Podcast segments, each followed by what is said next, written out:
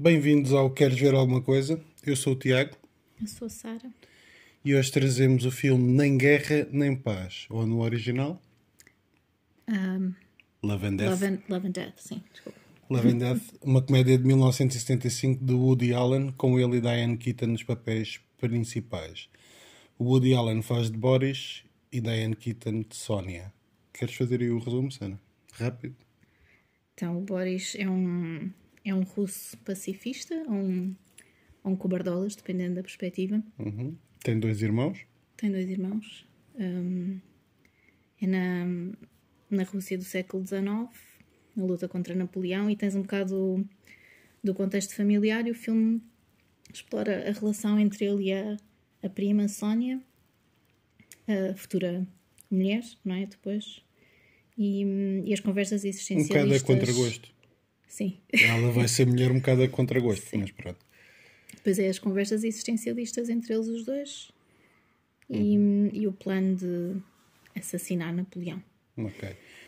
Dizer só antes que o Boris vai contrafeito para a guerra contra os franceses, onde se torna, sem querer, herói de guerra. Ok? Então é uma sátira ou uma paródia. Caso não fui ver a diferença, mas eu acho que funciona das duas formas. Sobre a literatura russa, se brinca com Dostoevsky e Tolstói, que aparece os textos deles ap- aparecem, ou há frases dos textos deles que aparecem como frases nos diálogos, e brinca muito, obviamente, com as guerras napoleónicas. Há também, não sei se reparaste, música do Prokofiev.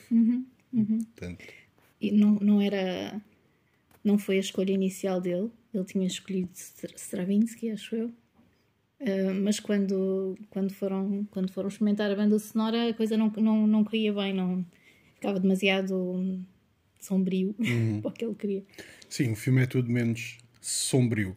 Uh, parodia também Bergman, nomeadamente o Sétimo Selo e a Máscara, e também um bocadinho de O Coraçado Potemkin do Eisenstein em uma outra cena.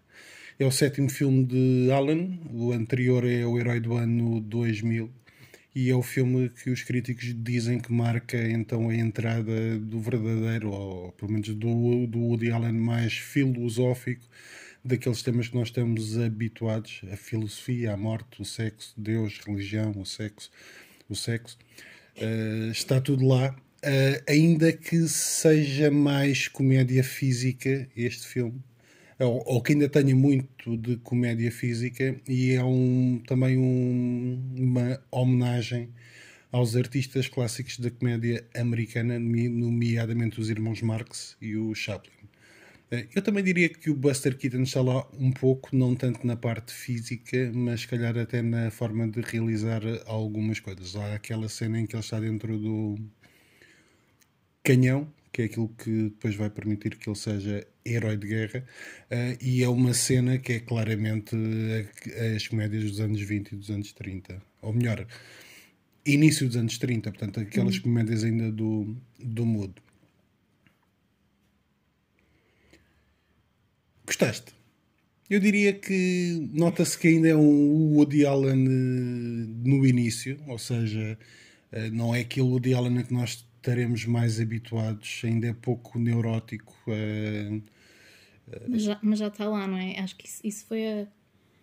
Acho que foi a piada que eu tirei, tirei do filme. É a ideia do, do Woody Allen neurótico e. Mas eu acho que aqui é, é obsessivo. mais histriónico do que neurótico. Sim, tudo bem, mas, mas é. A ideia com que eu fiquei, e assim causa, causa assim um bocado de estranheza, né? É, hum, é que é aquele no, nova iorquino, não é? Típico Woody Allen. Hum, como se pegasses nele e o pusesses num mundo que não tem nada a ver, num contexto que não tem nada a ver com, com ele, né? Sim, e, e E esse é, contraste, essa dissonância, acho que foram bem conseguidos. Mas isso é, minha, é uma das minhas dificuldades com o filme. É eu estar habituado a um outro Woody Allen que não este. Ainda que a gente já tenha visto Bananas e mais um ou outro da fase inicial, que são Woody Allens distintos. E este acaba por eh, ser uma simbiose dos dois. Tanto um, um Woody Allen que ainda vive muito do humor do stand-up eh, e daquilo que ele escrevia eh, em, em revistas para o Woody Allen, depois a gente começa com, não sei, com as Irmãs de Ana, com Manhattan com o, e com outras depois, hum. mas é um Woody Allen estranhamente, porque nós estamos habituados a que o Woody Allen faça ou filmes contemporâneos ou filmes que vão homenagear a década de 30, 40, em que as personagens estão ali naquelas décadas. E acho que é o filme mais anterior, em termos de localização temporal, que eu, que eu conheço dele. E essa localização temporal eh, dificultou-me. Confesso, esta simbiose e estar a, a, tentar ver uma. Eu sei que é uma sátira, sei que é uma paródia, mas nunca consegui dissociar do diálogo que eu conheço, que não é bem este. Hum.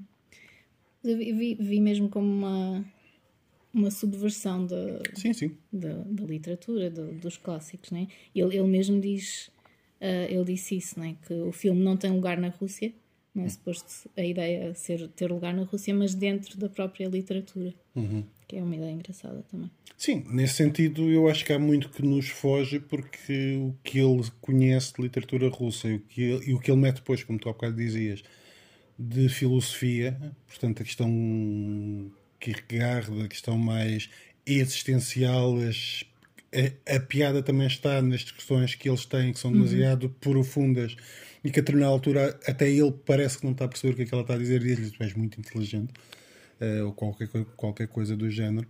Um, eu achei piada, mas não consigo dizer, epá, este é um dos meus top 5 do Sim, Woody Allen. Também não é, não é meu. E mais, o que é que tens aí a dizer mais sobre o filme? Eu confesso, hum, acho que há alguma algum know-how na realização, principalmente naquelas cenas mais físicas, mais uh, de humor, uh, não só físico, mas em que há muita coisa a acontecer no próprio plano. Uh, a cena que eu já aludia do canhão acho que está muito gira e é claramente leva-nos de volta para o cinema mudo. Um, mas diz-me tu. Eu confesso que eu tive dificuldade com a Diane Keaton. Não sei se é por ela ser uma boa atriz e a interpretação dela irritou-me solenemente, não sei se é por ela não ser assim tão boa atriz e a interpretação dela irritou-me solenemente. Pois não sei, também foi assim um bocado ambíguo. Um, pá, por um lado, ela passava aquela imagem de quase de inocência e de, de infantilidade, não é? Se calhar era, era essa a ideia, para contrastar um bocado com. Um, não só com as discussões filosóficas que eles tinham, não é? mas com a vida promíscua que ela tinha antes de, deles casarem. Mas o, o, que eu acho é que fisicamente e até em termos de das, das expressões que ela faz parece-me demasiado é um over the top que acaba por ser uma tábua rasa parece que estás sempre a olhar para a mesma cara para a mesma expressão tirando uma outra cena eh, que eu não, não percebi. Eu, obviamente, se a gente falar numa Diane Keaton uh, posterior em, outro, em outros filmes do, do, do Woody Allen, isso é capaz de não se notar tanto, por, provavelmente é propositado, mas irritou-me cada vez que ela entrava. Parece que era a mesma expressão, quer estivesse numa circunstância mais feliz ou numa circunstância mais aflita ou numa circunstância mais triste parecia-me que era a mesma postura, a mesma expressão facial. Não sei. Talvez. Mais. Um, acho que nesse, nesse sentido está tá bem. Um, está bem jogado, não é? A cartada de dela representar uma, a ideia de inevitabilidade da existência de Deus e ele, uh, por outro lado, não é? confiar na moralidade por si só à parte, à parte de Deus. Sim, porque acima de tudo ele é um tipo com valores e que morre, desculpem uh, o spoiler, ainda que isto apareça logo no início, uh, que ele está, uh, que ele vai aparentemente vai morrer, isto não estraga em nada o filme, mas ele dá a sua vida pela sua moralidade, pela sua, pelas suas convicções. Apesar de ser um cobarde, apesar de ter diversas discussões e do plano de ser matar Napoleão, os valores dele levam-no a fazer algumas coisas contra a própria esposa, porque uh, filosoficamente, independentemente dele acreditar em Deus ou não, independentemente de estar envolvido num plano para matar alguém, ele tem valores e em último caso são os valores dele que, que ganham. Qual é o teu filme favorito do Woody Allen? Ou quais são os Bem, filmes? Eu não sei dizer, porque acho que já temos tido esta discussão. Às vezes parece que ele está sempre a fazer o mesmo filme, não é? Uh, pelo menos sempre a mesma personagem. É, é a mesma personagem são os mesmos temas, embora uhum. as histórias sejam distintas, mas a questão de, do sexo está omnipresente a questão da filosofia, da moralidade de Deus, de ultrapassar as próprias limitações da persona que ele coloca nos próprios filmes, essa é uma coisa, ou são coisas que permeiam muitos filmes. A gente não viu, se calhar, nem um, um quarto, tem cerca de 70 filmes, salvo uhum. erro. Portanto, vimos alguns Há uns que gostamos mais e outros que gostamos menos, mas vá.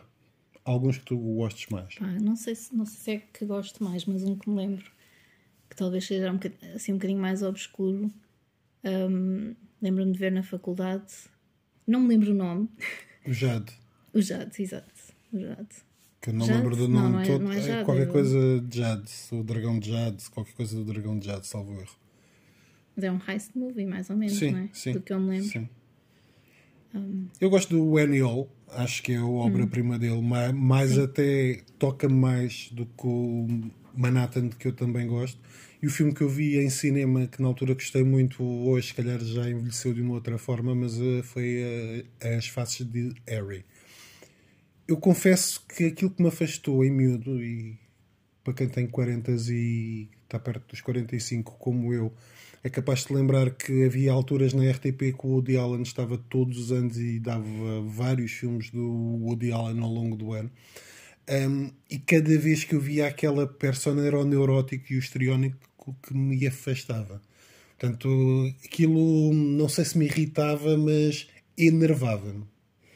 Aquela personagem que não parava uhum. quieta, que falava muito rápido, uh, que era pouco confiante Uh, e depois foi isso que me agarrou. Portanto, como é uma personagem que não é muito trabalhada, ou uma tipologia de personagem que não é muito trabalhada uh, no cinema, e obviamente que este homem trabalha aquilo N vezes na sua filmografia, mas por um lado é isso que eu gosto. E eu percebo aquilo que estavas a dizer, porque às vezes a gente parece que está a ver o mesmo filme, ainda que as narrativas sejam completamente distintas, mas há, há coisas que as amarram umas às outras. Resumindo, gostaste? Muito pouco? Valeu a pena ver? Acho que valeu a pena ver, não é assim. Não ficou a ser um favorito, mas acho que tem, tem, o, seu, tem o seu valor. Que, que cena é assim? Que cena é que te chamou assim mais a atenção? mais uma vez, pela terceira ou quarta vez, vou falar da cena do canhão, que não sendo nada de outro mundo, é uma cena que eu acho interessante. Depois há as cenas em que ele brinca, principalmente porque a gente tem o Bergman como muito cá de casa.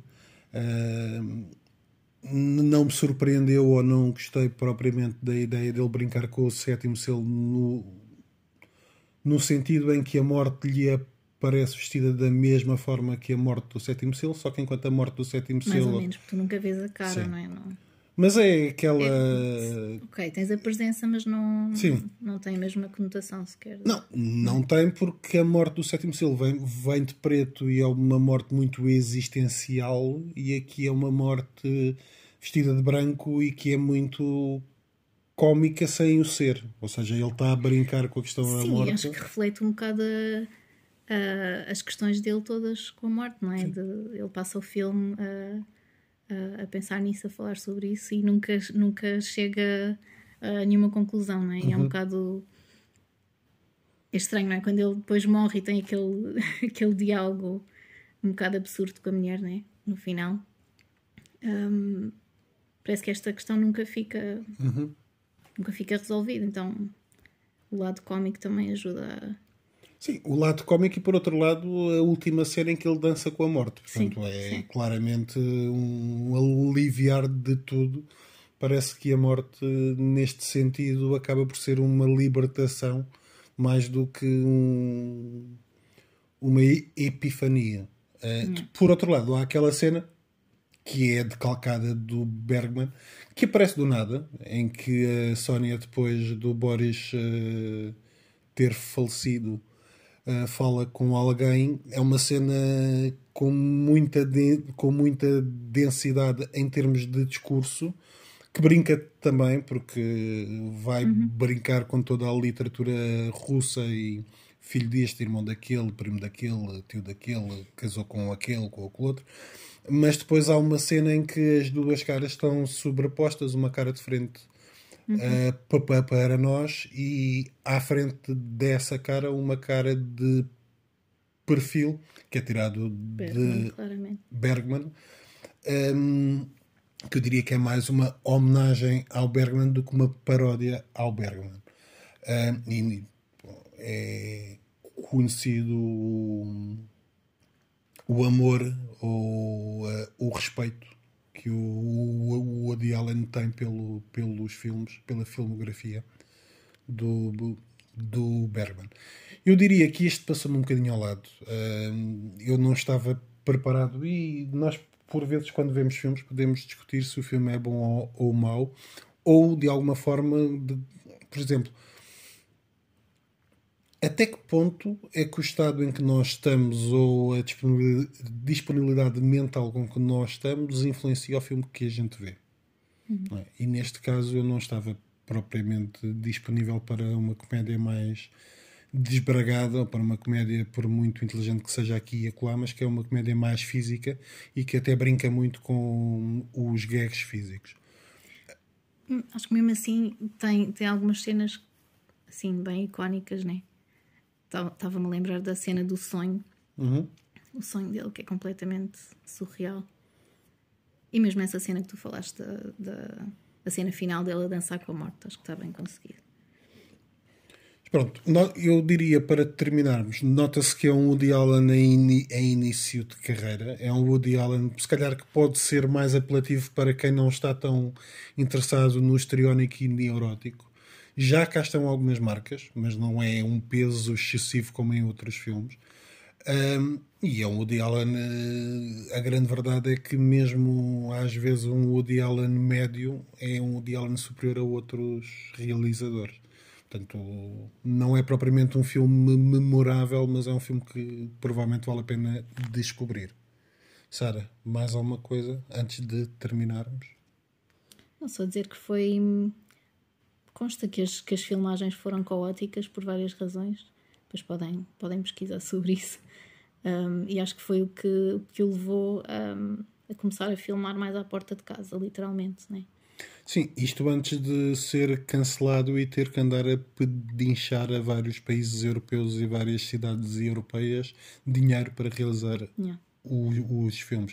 Mas é interessante porque tu há bocado estavas-me a mandar qualquer coisa que diz em que, ele, em que ele dizia que as filmagens tinham sido caóticas porque ele não porque a, a equipa técnica falava diversas línguas, portanto havia malta que falava francês, inglês, ah, Inglês não, quer dizer, havia. não, eles. Sim. Os atores. Ah, Mas a equipa de russo, sim. russo e, e outras línguas e é- até que as até que aquilo que ele que, que ele até que ele explicasse aquilo que queria que fosse feito fosse entendido por toda a gente e às vezes não era as, as, as filmagens tornavam-se um caos. O que é interessante porque o último filme que ele realizou, que ele realizou em França e em francês teve também esses pequenos problemas, que era o facto de ele não falar totalmente a língua fe- fez com que houvesse algumas dificuldades na realização ou na produção uh, de determinadas cenas porque havia essa incapacidade comunicativa. É? Uhum. Portanto, parece que em 50 anos ele não aprendeu assim tanta coisa quanto isso e os problemas de filmagem continuam a acontecer. Ok, meus amigos, até para a semana. Tchau.